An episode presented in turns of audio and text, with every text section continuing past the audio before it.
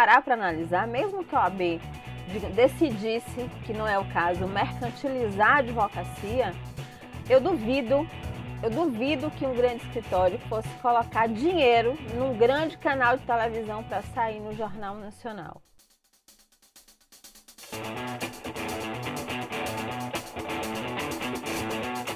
Fala, meu amigo e minha amiga advogada. Este é o Trimind Cash, o podcast focado em insights e oportunidades de negócios para advogados em todas as áreas do direito. E hoje, como aquele compromisso que você já sabe que a gente tem por aqui, eu tô com uma fera. Eu costumo dizer uma fera, mas hoje é uma dama que ela não é só especialista em marketing jurídico há muito mais tempo do que nós, diga-se de passagem, vai nos dar uma aula aqui hoje. Ela também é referência em empreendedorismo há muitos anos, eu não estou falando há muitos anos para de maneira alguma revelar aqui a idade dela, porque ela, ela é jovem em tudo que ela faz. Eu estou falando com a doutora Daniela, ou melhor, só a Daniela pode ser, né? Marketing jurídico, gestão. Ela é palestrante, professora de graduação, pós-graduação, foi referenciada por revistas como Exame, Infomoney, são mais de 70 mil seguidores nos canais delas e, e muito mais de 1.200 publicações. Ela já atendeu mais de mil escritórios, os números dela são bem expressivos. Daniela, primeiro, muitíssimo obrigado por aceitar o nosso convite. Eu acho que vai ser um bate-papo bem legal. Eu vou te apertar bastante aqui. Obrigado por aceitar o nosso convite, viu? Obrigada a você, Guilherme. Obrigada aos ouvintes aí do podcast. Muito obrigada mesmo. Legal. Daniela, a gente é, começa sempre falando no podcast aqui que a gente convida sempre profissionais que estão dispostos a entregar o ouro. Né? Então eu converso com alguns advogados, a gente tem muitos amigos advogados por atuar na área, e alguns a gente sabe que tem estratégias muito boas, né? que, que acabam tendo muito resultado, e quando a gente fala assim, pô, me conta lá no podcast para ajudar outras pessoas, alguns não querem contar, mas a maioria conta, né? a maioria entrega ouro. Então eu vou te apertar bastante aqui em algumas questões, vou fazer umas perguntas meio capciosas. E a primeira que eu gostaria já de começar fazendo para você é o seguinte: você tem hoje pelo seu canal, depois a gente vai colocar aqui na descrição para quem nos acompanha, tá? Diversos conteúdos, masterclass, cursos para advocacia no Instagram, enfim, você entrega muito valor, entrega bastante ouro. E a pergunta é a seguinte: qual característica ou comportamento, tá? Que se repete entre os advogados que têm resultado e ao contrário disso também, aqueles que não têm resultado, que você consegue compartilhar que de fato faz a diferença para o cara obter resultado? O que, que você considera que é fundamental ao longo da sua experiência que você já observou? Oba! Adoro, adoro as perguntas comprometedoras. Pode perguntar à vontade. Veja bem, o que faz muita diferença é o comprometimento do advogado com relação ao seu próprio marketing jurídico, com relação à sua própria estratégia que eu estou falando de comprometimento?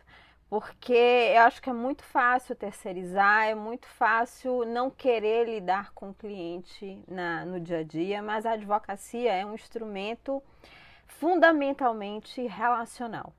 Então você não escolhe só estar ter uma presença digital e você não tem sucesso se você não está comprometido de fato com estratégia, não está comprometido com sua visão e a gente precisa trazer isso para o advogado. Não basta é, entregar ou terceirizar as ações de marketing da empresa. Beleza, pode terceirizar à vontade, mas se você não tiver de fato em cima, se você não tiver conversando com o parceiro no momento da implementação, normalmente a estratégia não sai com a visão que ele queria. Sai com a visão do profissional, mas não sai com a visão que ele desejava. Então, eu acho que o fundamental, e você sabe disso, que você trabalha na execução, na implementação das estratégias, que quando o cliente ele tem de fato comprometimento com o seu próprio resultado, quando digamos, a construção, a produção de conteúdo, o acompanhamento é feito em quatro mãos, seis, oito mãos, o resultado é outro. O resultado, de fato, ele vai muito mais além e até supera nossas expectativas. Legal demais. Vou cortar essa parte aqui, viu? E vou mandar para todos os nossos clientes antes mesmo deles começarem o trabalho, porque é, é, fundamental, você falou tudo. Se tem a participação dele, resultado é outro. Se não tem, certamente a chance de ele obter resultado é mínima. Geralmente é muito difícil. Muito bom, muito bom.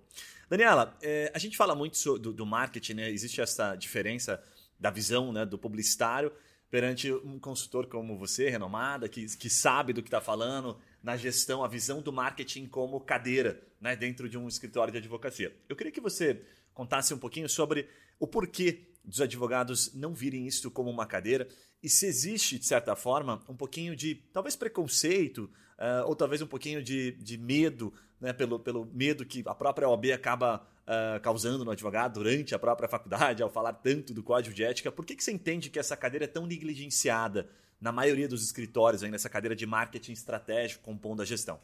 Olha, marketing é curioso, né? Embora todo mundo precise de marketing, eu digo marketing, todas as profissões precisam. Para fazer a diferença em suas carreiras, a gente não pode esperar que o profissional esteja 100% preparado para implementar a gestão e marketing nos seus negócios. Ele precisa implementar urgentemente.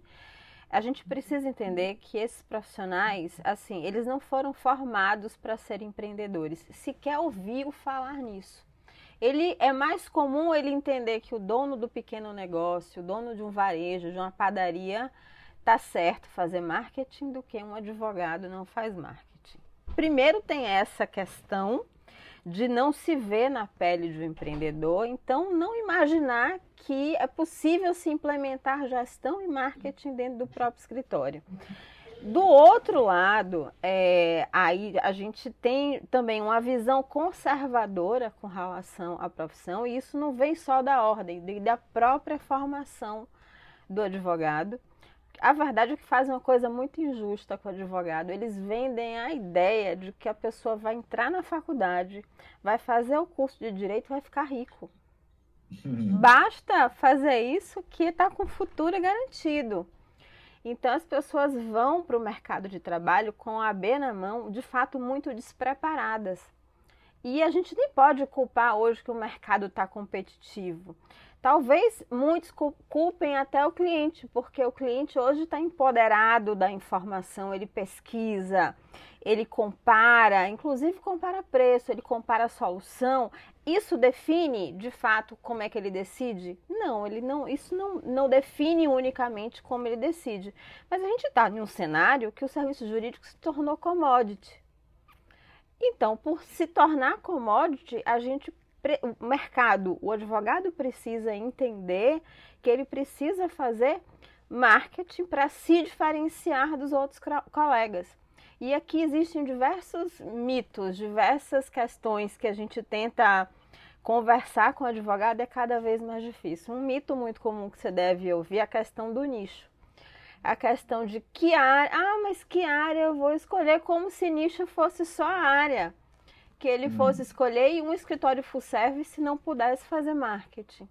Todo mundo pode fazer marketing, todo modelo de negócio jurídico pode fazer marketing. Ele só precisa encontrar o diferencial competitivo para colocar isso em termos de posicionamento e em termos de comunicação clara para o cliente-alvo dele. Porque, no geral, todo mundo tem cliente para todo mundo. Verdade. Tem cliente para todo mundo. A gente só precisa, é, a gente só precisa, de fato, é, primeiro, o, o advogado se empoderar desses conceitos, deixar o orgulho de lado, né? Porque infelizmente a gente sabe que nossa área, nossa área de marketing também é mal vista por esse, principalmente por esse mercado, porque se confundem com a questão do, da propaganda do mercado tradicional, não vou nem falar do marketing, da propaganda ostensiva mesmo do mercado tradicional. E por ele confundir isso, ele não alia ou ele não vislumbra que isso é possível na advocacia dele. Então eu digo, viu, Guilherme, que a gente está na. A gente está exatamente na função de abrir cabeças. Não sei se você concorda comigo. Mas a Concordo. gente está. Nosso papel hoje no mercado é de abrir cabeças de conversar com esse profissional e dizer assim: olha, tem muito espaço para você aqui e é ético, dá para fazer. Fato, fato, fato. Tem oportunidade, né? Muito bom, muito bom, Daniela. Tem uma pergunta aqui que você por ter uma experiência é, até muito maior do que a nossa, uma experiência fantástica, né? Pelo volume de escritórios que já atendeu. Eu acho que essa pergunta ela, ela vem bem de encontro com o que você está trazendo. O que, que você diria, e se existe isso, há alguns anos atrás, vamos pegar aqui uns 10 anos atrás, né? talvez não muito mais do que isso, nós tínhamos é, talvez o marketing jurídico não como uma premissa básica, até o marketing né? nos escritórios. Então, me parecia até que o discurso da OB era mais coerente. Né? Tinham poucos advogados, a demanda era alta, então ele de fato às vezes se formava, vamos botar mais tempo lá para trás, bem mais, uns 30, 40, e ele tinha resultado, batiam na porta dele. Hoje não mais. E aí a pergunta é o seguinte, né?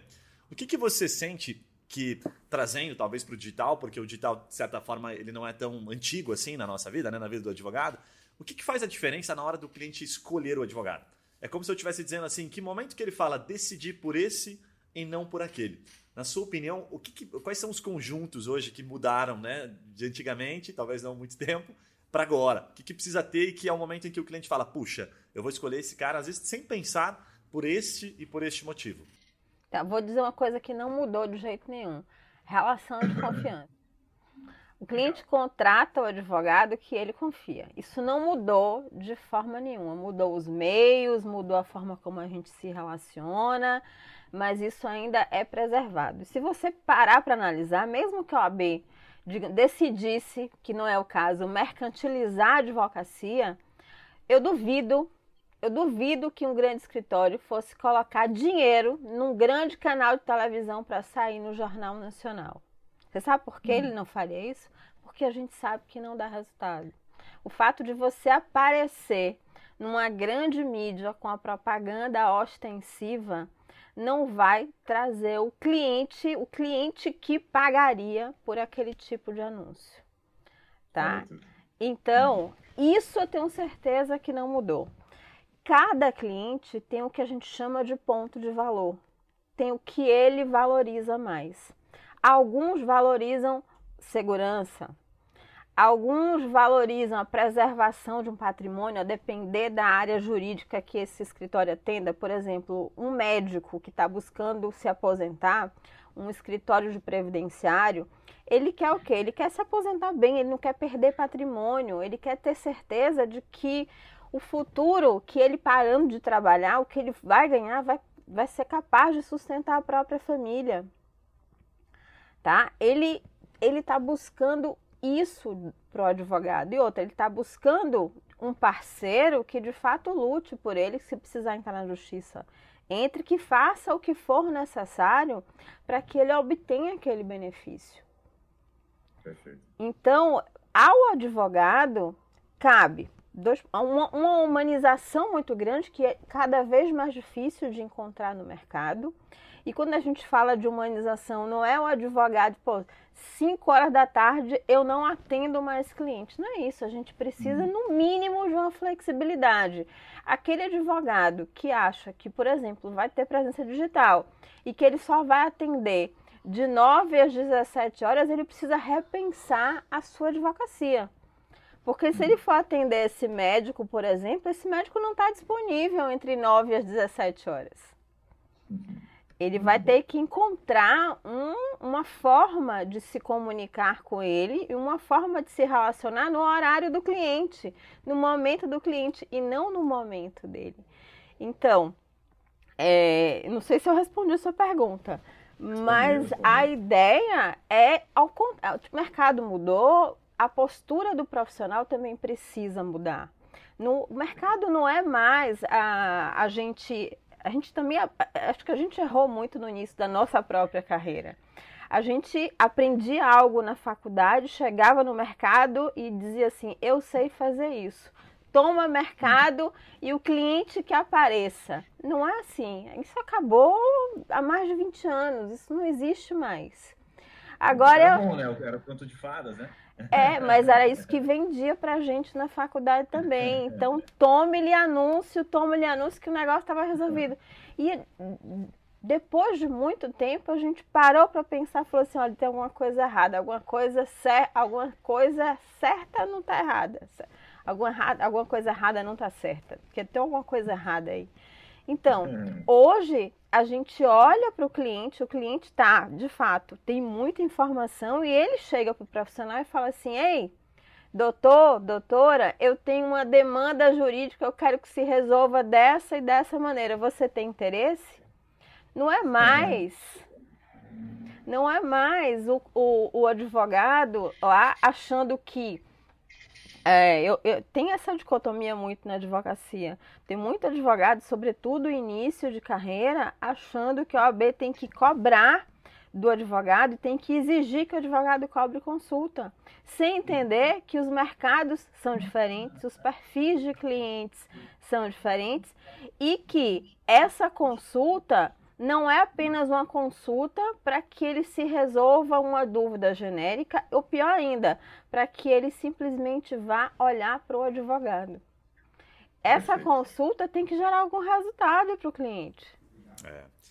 Muito bom, muito bom, Daniela. Você sabe que eu perguntei para, já perguntei para vários e agora tem muitos gravados aqui né, no podcast, pra, desde advogados iniciantes, a, a, advogados iniciados e já com escritórios muito grandes, sobre essa questão da consulta e aí eu vou puxar, já era tema da, da, aqui do podcast, de perguntar para ti o seguinte: em que momento, né, geralmente eu faço essa pergunta, acaba a dúvida e começa a consulta, né? Que, porque isso eu percebo que é uma linha muito tênue, né? E aí tem aquele advogado que é muito comum, eu gostaria que você desse a sua opinião sobre a questão assim de ele, puxa, eu não gosto de ficar tirando dúvida. Eu sei que é, é meio polêmico, mas eu não gosto de tirar dúvida. Então, se eu estou tirando dúvida, eu estou parecendo uma consultoria. Em que momento que você entende, que você pudesse traduzir de maneira simplificada para o advogado, para ele entender até que ponto vai a pergunta, né, as primeiras dúvidas iniciais, e que começa uma consultoria para você realmente falar assim, olha, a partir daqui eu acho que a gente precisa avançar com um contratinho, né? A gente precisa amarrar um pouquinho mais para eu poder te explicar outras questões. Eu tenho muito mais para entregar. Como é que você vê isso? Perfeito. Uh, a dúvida é uma dúvida genérica. Quando a dúvida é uma dúvida genérica, que o, o por exemplo, canso de ver isso no Facebook, nos grupos que, que tem advogados, o cliente perguntar alguma coisa e muitos advogados se recusarem e dizer, se recusarem e, e abertamente de que não vai responder. Que é uma dúvida jurídica. Eu, eu acredito ser é, um advogado tem que olhar essa dúvida como uma oportunidade de negócio. É a minha visão. Essa dúvida, até porque Vamos, vamos ser bem, bem sinceros. A função do marketing é chamar a atenção do cliente para quê? Para que esse cliente levante a mão, tire uma dúvida com o advogado. Se, se o advogado não entendeu isso, ele precisa entender.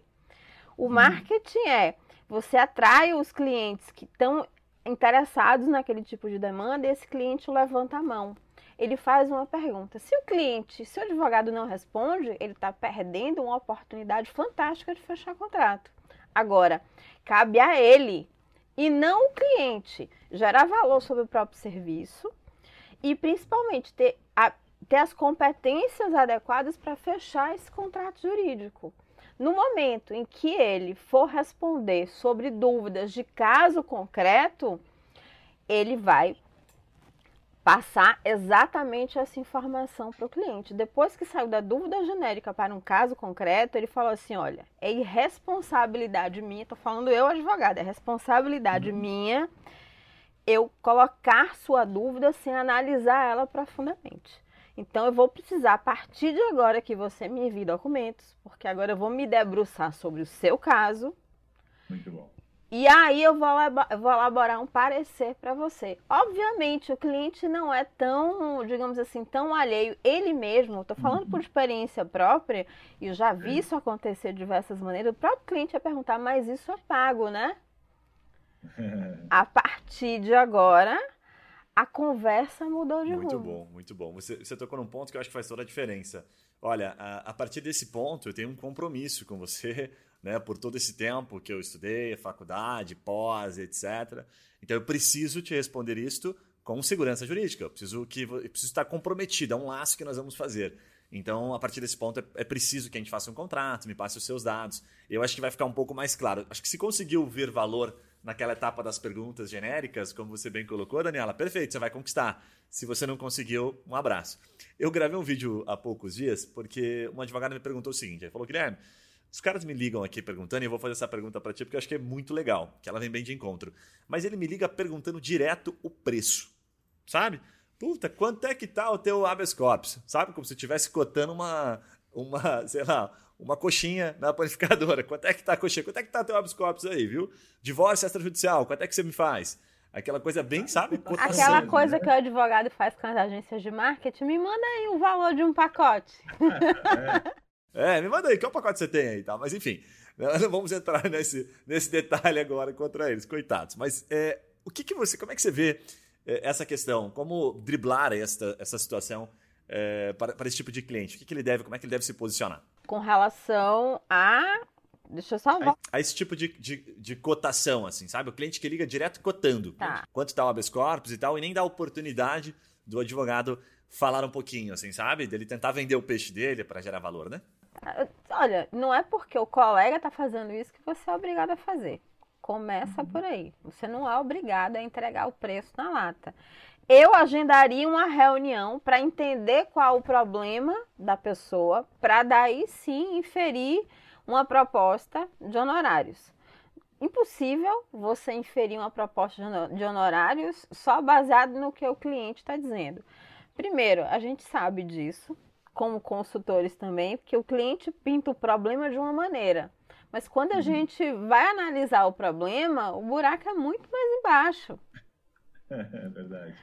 Então, até com a maneira responsável, eu iria analisar a questão para depois aferir o preço. Se o cliente não quiser, porque aquele cliente não era para mim, aquele cliente de fato está querendo fazer um leilão. E vamos combinar uma coisa: cliente ruim a gente demite. Hum, verdade. O advogado também precisa entender que ele não é obrigado a aceitar uma demanda jurídica. Cliente a gente escolhe.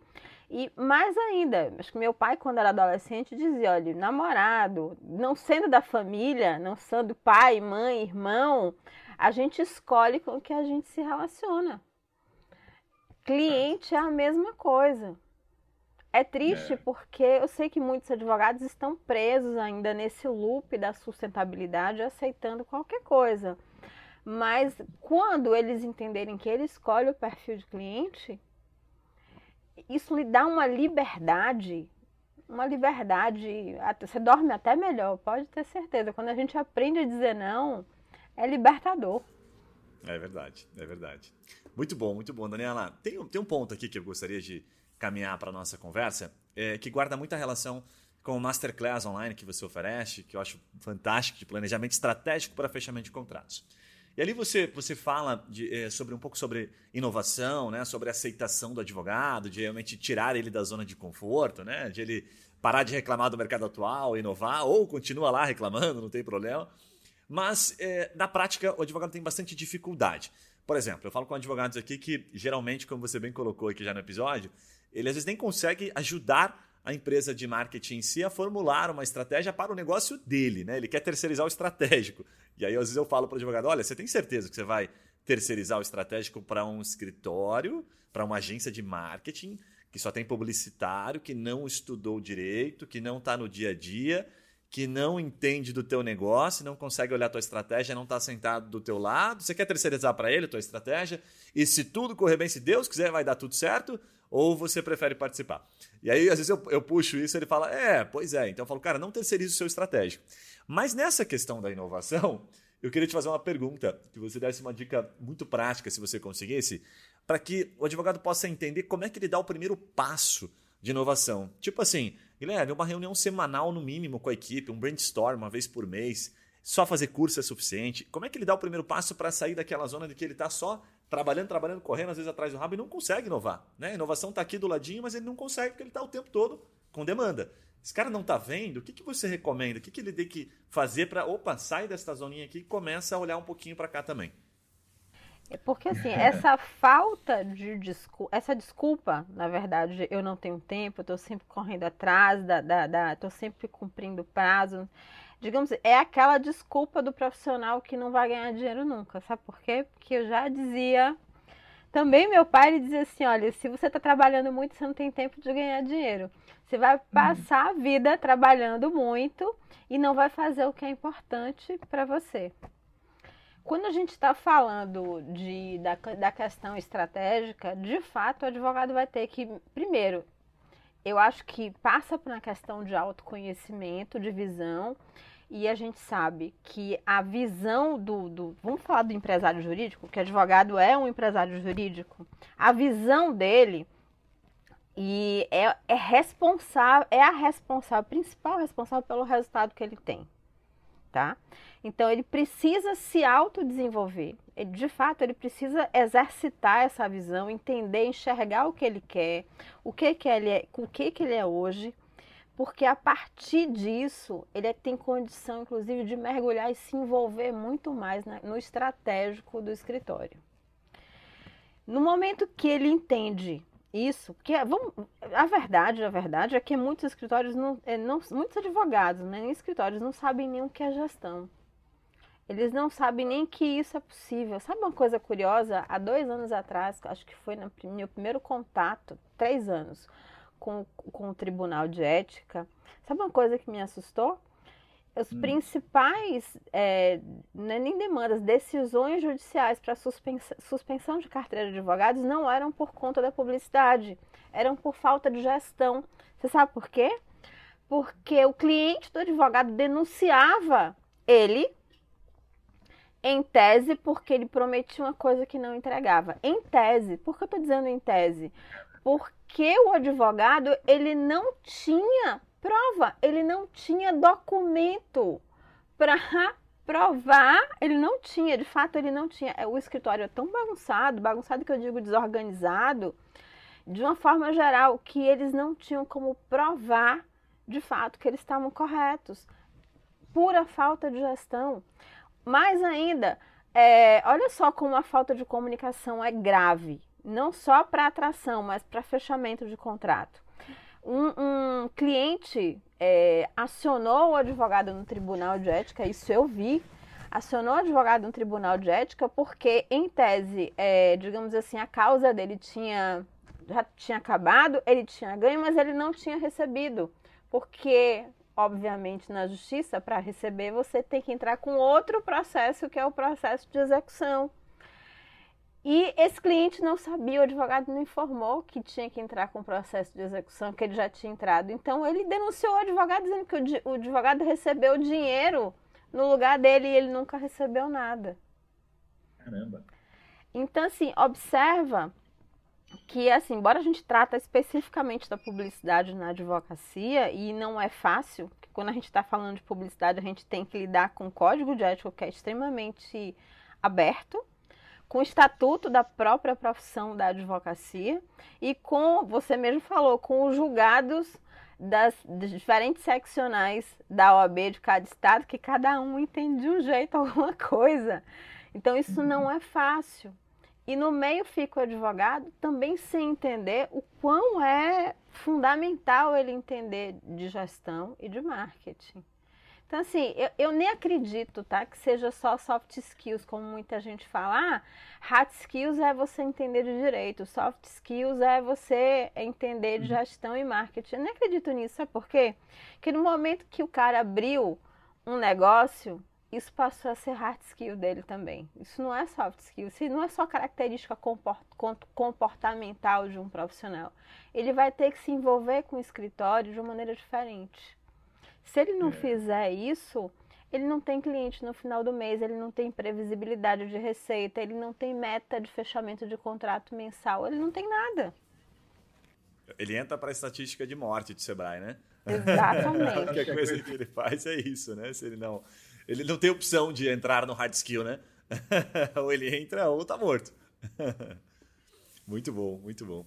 Daniela, tem um ponto bacana. Eu gosto sempre de tentar compartilhar e gerar algum insight aqui, além dos, dos vários, né? Mas que estão relacionados a algum negócio que, quem sabe, o advogado pode sair desta, desta conversa nossa e falar: puxa, não tinha pensado nisso. Geralmente eu, eu, me aprofundo bastante com os advogados que estão no dia a dia, extraio bastante deles. E a gente tem amigos em comum, como o Rafael Dengraço, o Eduardo Kitts, enfim, que são caras brilhantes, né? Que conseguiram resultados muito bons. O Rafael vem se destacando. Inclusive, tem um episódio dele aqui com a gente, que foi um dos mais ouvidos, em que ele abre o jogo e conta detalhes de como ele construiu os, os mais de 5 milhões de acessos no site dele, 120, 120 contatos por dia, que quando a gente fala isso para um outro advogado, ele fica assim com, com o olho arregalado. E aí o, o Rafael conta, né? Fala, pô, Gui, agora eu estou vendendo consultoria. Estou vendendo consulta, melhor colocando. Consulta aqui, já faço quase 50 mil de consulta por mês, porque eu entendi que as pessoas não queriam é, me contratar só como advogado, só para causa, só para o problema. Elas queriam saber se estava tudo bem. E aí a consulta está resolvendo. E eu estou gerando uma baita demanda, estou adorando. E aí eu perguntei para ele, ele falou assim: Poxa, consulta cabe em vários outros segmentos. Talvez não um contrato de partido, mas uma consulta para uma pequena empresa para ajustar o rumo dela. Falou: oh, você vai abrir? Legal. Faz uma consulta, aí você pode ganhar no volume, para depois aquele cara voltar. Enfim, ele trouxe vários insights super legais. O que, que eu quero perguntar para ti, que está diretamente relacionado com essas pessoas, com esses, essas referências aí também no mercado? O que, que te vem em mente que você está observando nesse momento de crise, nesse momento de pandemia, que talvez alguns advogados não estejam observando para atuar neste momento ou logo após, né? a gente não sabe quando vai ser esse após, que você começa a entender que, puxa, isso aqui é uma baita de uma brecha no mercado e que não tem ninguém, sabe, de certa forma, olhando com tanto carinho. As pessoas não estão conseguindo enxergar isso. Tem algo que você consegue compartilhar, algum insight assim na manga, Daniela, que vai fazer a diferença? A advocacia, assim como qualquer serviço, você tem, você precisa delimitar e ter esteiras de serviço. Esteiras de serviço. E assim, eu aprendi isso às duras penas. Eu aprendi isso quando eu comecei a listar, porque o governo ele entrega por demanda específica. Então, muitas vezes, o que para a gente é uma atividade de meio, para ele não é. Para ele, ele quer um profissional ou um escritório ou uma empresa só para prestar aquele serviço específico, porque já tem outro que vai pegar daqui e vai, vai levar adiante. Então, quando o advogado entendeu que, que ele oferece ao mercado não é uma, uma, um serviço completo, e que de fato ele pode dividir esses serviços, ele pode fragmentar esses serviços, ele tem algumas coisas na manga que eu vou te contar agora. Primeiro, ele pode cobrar, cobrar por etapa de processo, por projeto. Vamos dizer, vamos colocar, ele pode cobrar por etapa de processo. E tem aquela coisa de você só receber no final, já era. Você cobre, você pode cobrar por etapa do processo tá? Isso aqui é essencial. Segundo, sabe o, o que a gente utiliza de marketing jurídico para fechar contrato com cliente certo por demanda certa, mais conhecido como embalde marketing? Quando Sim. a gente sabe, quando a gente tem esse domínio, a gente vai levar através de um funil, você sabe bem disso, o, o cliente, o potencial cliente, para uma determinada resolução X, que não é o processo inteiro, que pode ser um planejamento previdenciário, por exemplo, que é um produto de entrada. Para daqui a um ano, dois anos, três anos, a pessoa vir voltar para o escritório e, e efetivar a sua aposentadoria que pode ser uma revisão de aposentadoria ainda com relação ao previdenciário para aquelas pessoas que não se aposentaram bem e estão perdendo literalmente dinheiro com relação, é, com relação à aposentadoria que ele fez. Enfim, a questão toda é quando ele percebe que o que ele tem na mão não é uma área do direito, como ele está acostumado a ver na academia, e sim, de fato, ele está dentro de um determinado segmento que ele pode dividir isso e fragmentar para o serviço jurídico, ele tem uma grande ferramental competitivo na mão que ele está tá sendo subutilizado nesse momento. Muito bom, muito bom. A, a tua fala ali, que é, me corrija até se eu estiver errado, quando você fala em esteira, eu penso no ciclo de de vida, num ciclo de momento, por exemplo, você falou da aposentadoria, né? Aquele, lá do começo, um planejamentinho, olhar se está tudo bem, que é o que o Rafael está vendendo hoje com a consulta. O próprio Rafael é, é um exemplo. O próprio Rafael é um exemplo, porque ele pegou exatamente uma. Ele não pegou o previdenciário inteiro.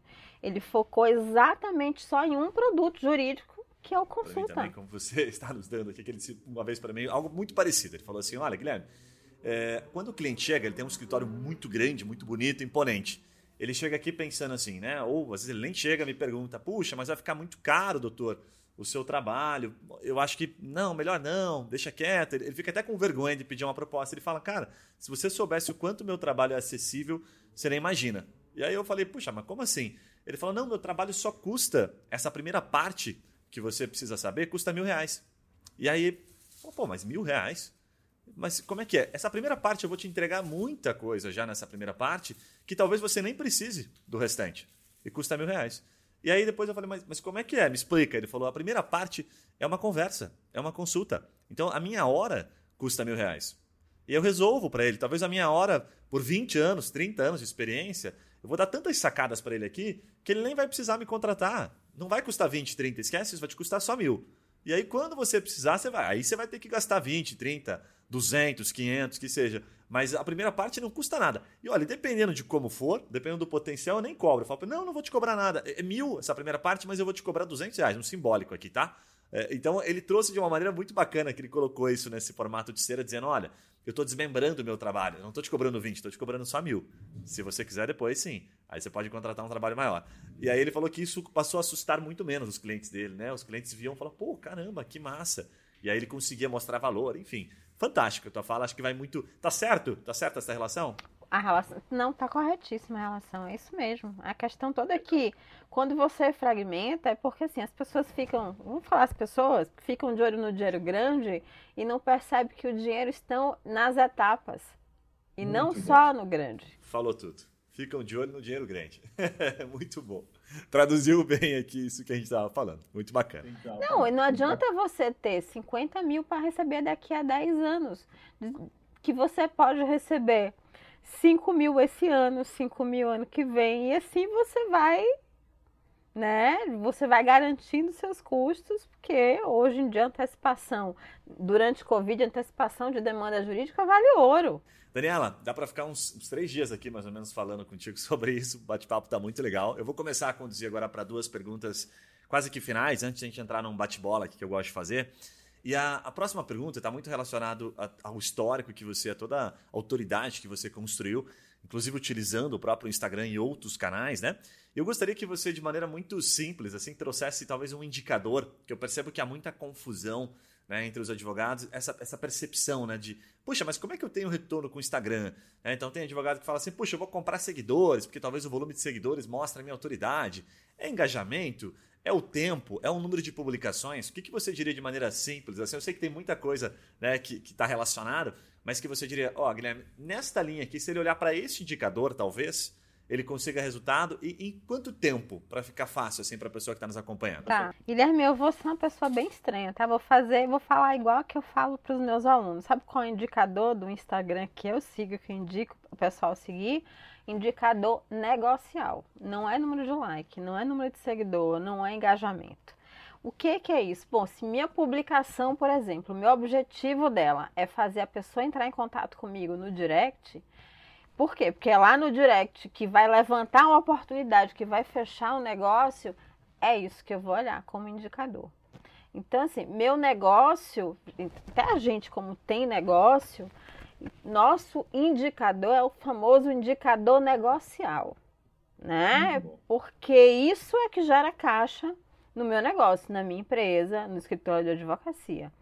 Eu não sou uma pessoa, nunca fui vaidosa, nunca fui uma pessoa, digamos assim, que, como, como é que o pessoal fala? É que vai embrenhada pelos ouvidos, entendeu? Não sou uma pessoa vaidosa que vai em busca de fama. Acredito que a fama pode até acontecer, mas mediante a resolução de um excelente trabalho. Sem isso, a fama é vazia, ela não gera resultado.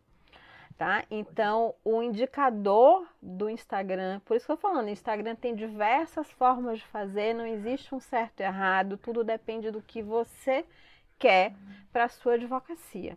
Tudo depende do que você quer e a gente vai trilhar caminhos e o advogado vai escolher que caminho ele quer seguir.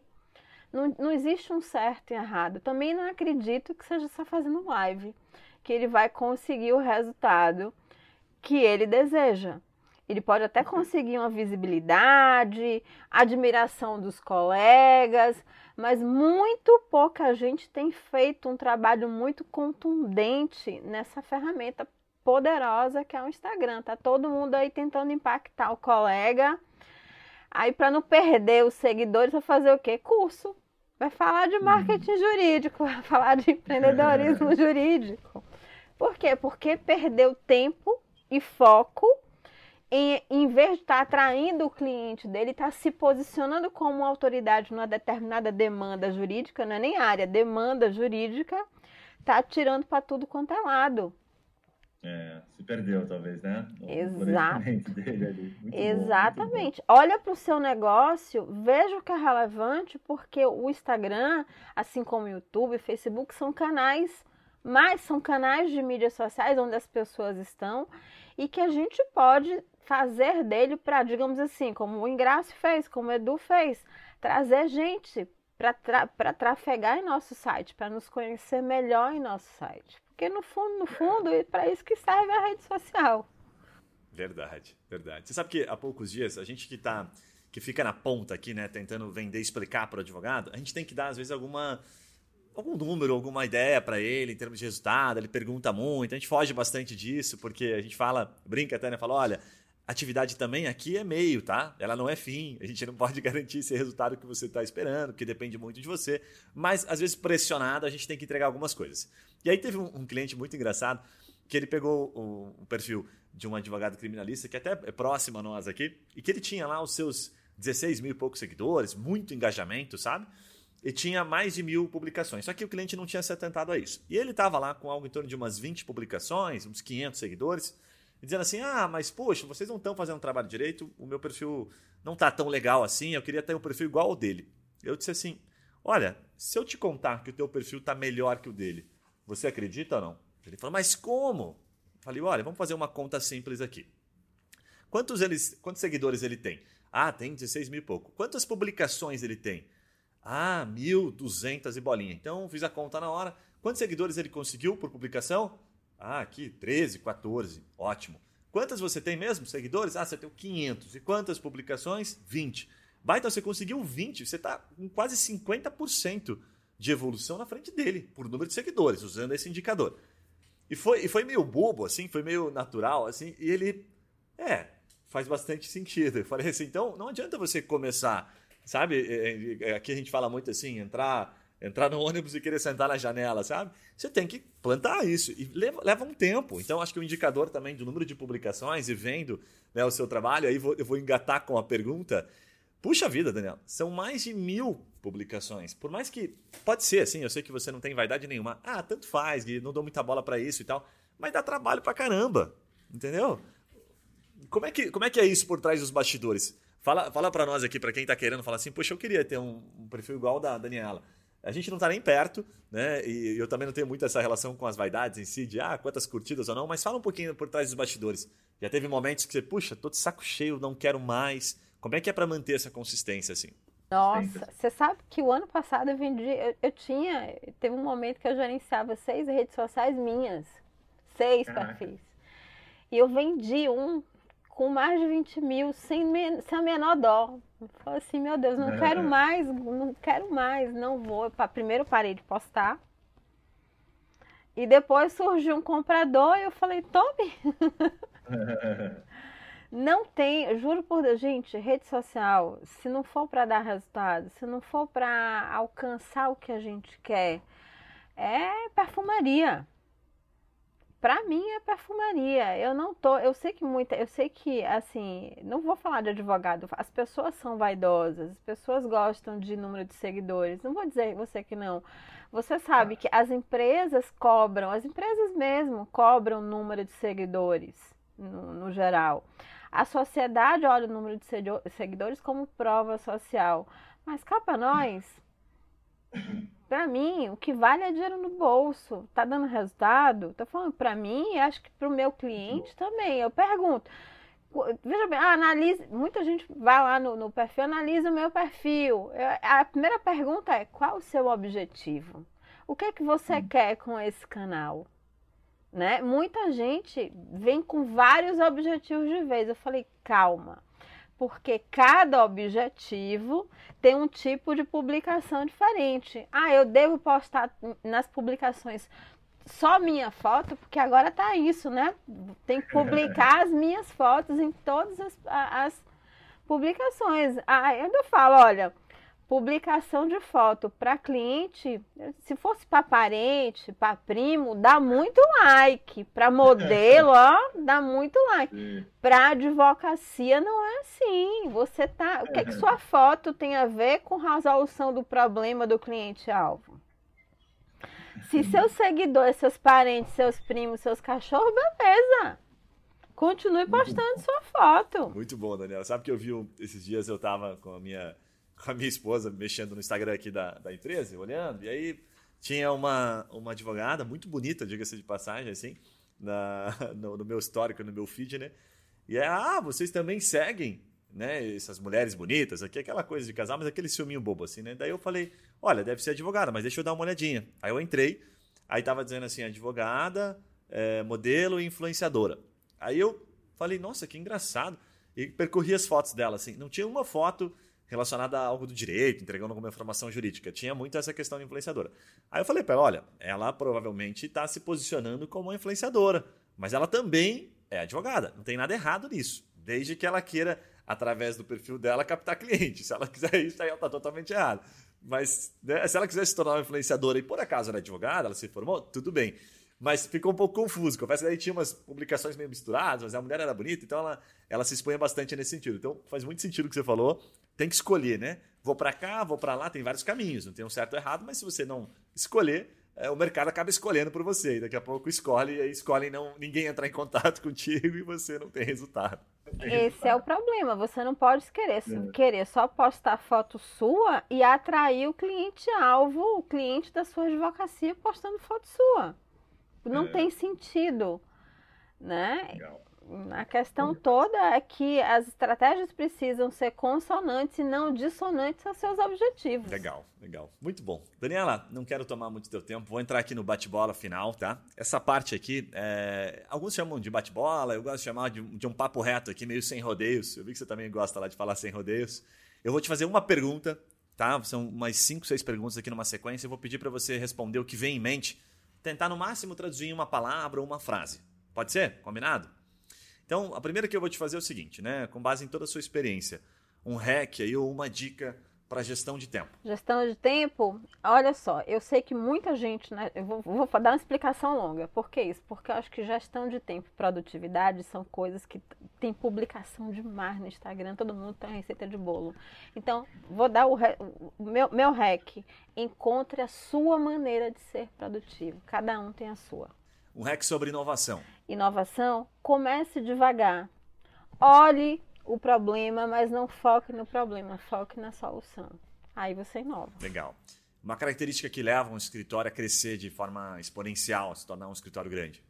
Comprometimento dos sócios. Um livro ou um filme? Um livro ou um filme? Nossa, Estou olhando para alguns aqui. Peguei. Uh, mindset. Mindset, muito bom, legal. Quem você se inspira ou segue no dia a dia, assim que você tiver em mente que talvez seja uma, uma referência para você? Nossa, você me pegou. Eu vou passar essa pergunta, depois você me, tá me. Você me... E a última aqui, daí se você lembrar, você, você pontua para nós. Qual o maior aprendizado né, da sua trajetória aqui na questão jurídica que você pode compartilhar até aqui?